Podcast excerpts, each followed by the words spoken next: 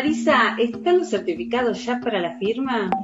Luis, ¿vos sacaste los expedientes que teníamos atrasados? La mayoría sí. Me faltan tres que hay un problema con las actas.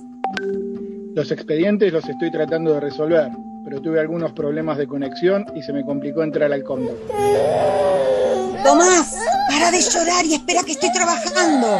Te dije que esperes.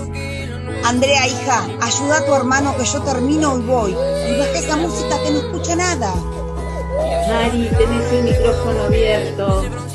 Ay, perdón. La familia no docente. Ajá, sí. Te decía que tenemos un problema con las